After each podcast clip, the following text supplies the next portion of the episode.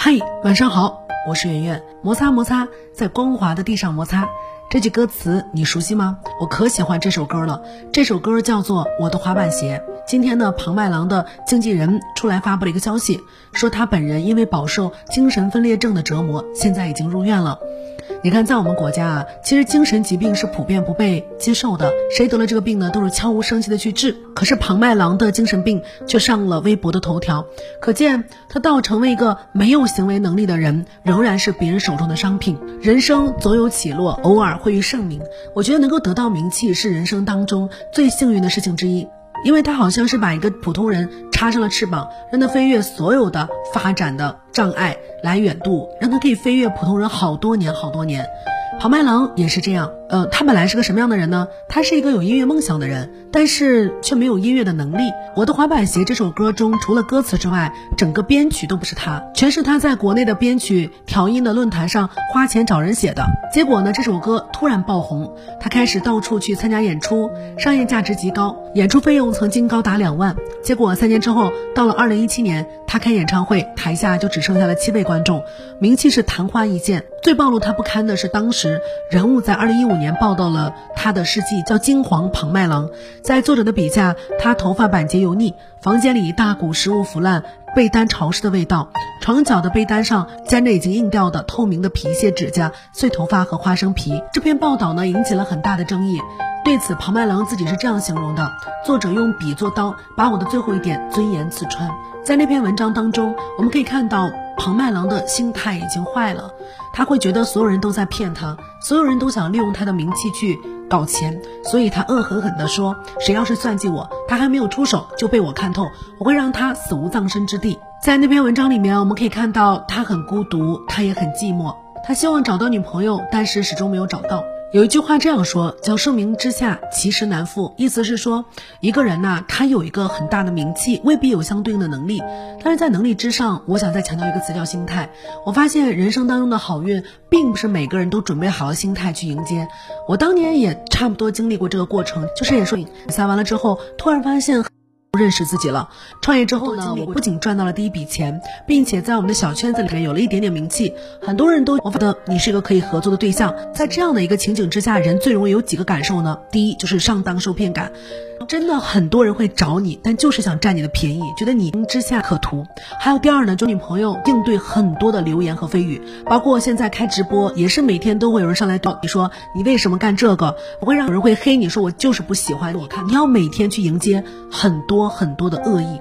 还有最后一个心态呢，就是你有没有迎接好自己不走红的那一天？还有第二呢，的明星都有个这样的。尴尬处境就是发现自己不如当日那么红，不管你是排名第一的大佬，第一还是你只是一时走红的小明星，合作的对都有这样的困境。庞麦郎曾经说，他说他自己后续做了几首歌，都是模仿第一首歌的形态，创业都没有走红。最惨的时候，他开演唱会底下只有七个人，这件事情真的很残忍。没有拥有过不可怕，创业最怕的是你拥有了之后又失去了。从来都是很看得起，也很适应，被那么多人捧着，突然把你摔下来。更难忍受。我有个朋友，他在两千年的时候就曾经拥有过大额的财富，但后来因为意外又失去，心态上根本都接受不了。为什么以前捧着我的人，现在都离我而去？这就是现实。如果你没有这样的心态，就无法承多的恶意那样的好运。我就是不信跟庞麦郎经历有点相似的是另外一个人叫小马云，前两天他的新闻也上了热搜。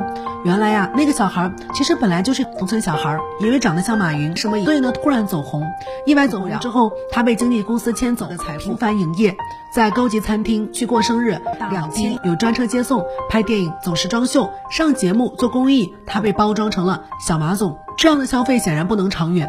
等到小马云身上能榨干的价值被榨完以后，他就被老这为了。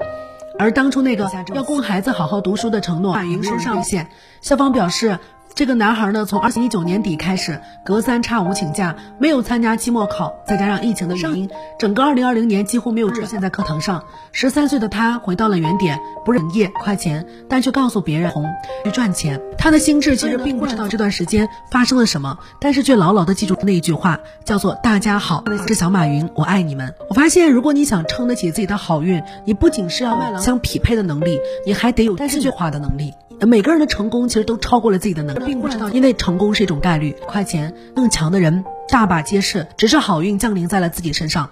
反正我经常这样想，所以得到成功的时候不匹配不可怕，关键是你后来进化。在我的印象当中，有几个艺人可以说是人间顶上，比如说蔡依林，我记得刚出道的时候，这个要她炸红很丑不配，但这么多年她跳舞的实力和她在演唱会上的拼命，没有一个人可以刚出道进行否定。还有张国荣、张曼玉刚出名的时候也是花瓶，那也是咬牙。硬化自己的演技，最终呢从偶像派转成了演技派。TFBOYS 前两天我打开电视，发现送你一朵小红花已经开始在电视上可以免费看到了，我真的好感慨呀！TFBOYS，说实话，以前我真的宫其实都来，我觉得他们就是三只又丑又土的小男孩，但现在你想撑得起，我在荧幕上经常看到，我发现如果千玺的进化，这种进化的速度超过了名气，那么就能我这一路赢到最后。所以说，你想拥有成功，不仅是需要能力。你还需要有一个不断进化、逐渐变强的能力去匹配。没有人生来就是配得今天我打开电，只是不断的去演技，最终人呢不会一辈子都走运的。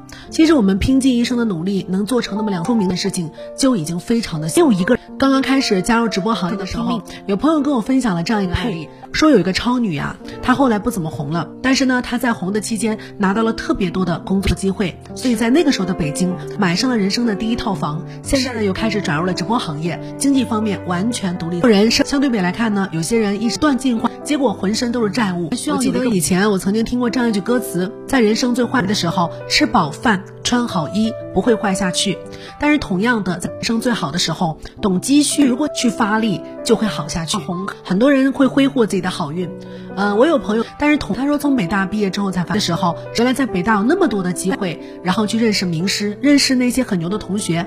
去学习到最好的知识，但是并没有人挥霍了大学四年，然后来到这个业会上，发现自己比普通人还普通人。好运啊，是在那个时候在的。你不能当那种开了一季的花，你拿到了特别后，要把自己变成花蜜，存储下来，这样呢才能够更长时间的去享用它。所以有了好运，务必珍惜，记得存储，然后继续发了一季。所有挥霍它的人必定会后悔。普通人，因为好花不常在，自己不常青。算了一下，我这一生大中不止遇到过一次好运气。也不算完全抓得住，但是也无愧于心。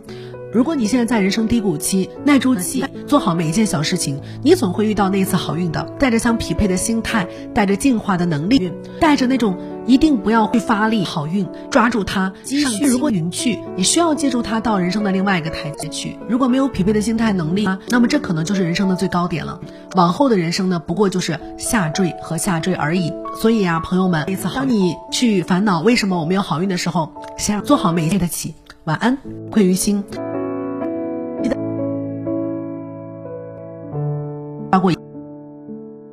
不常在。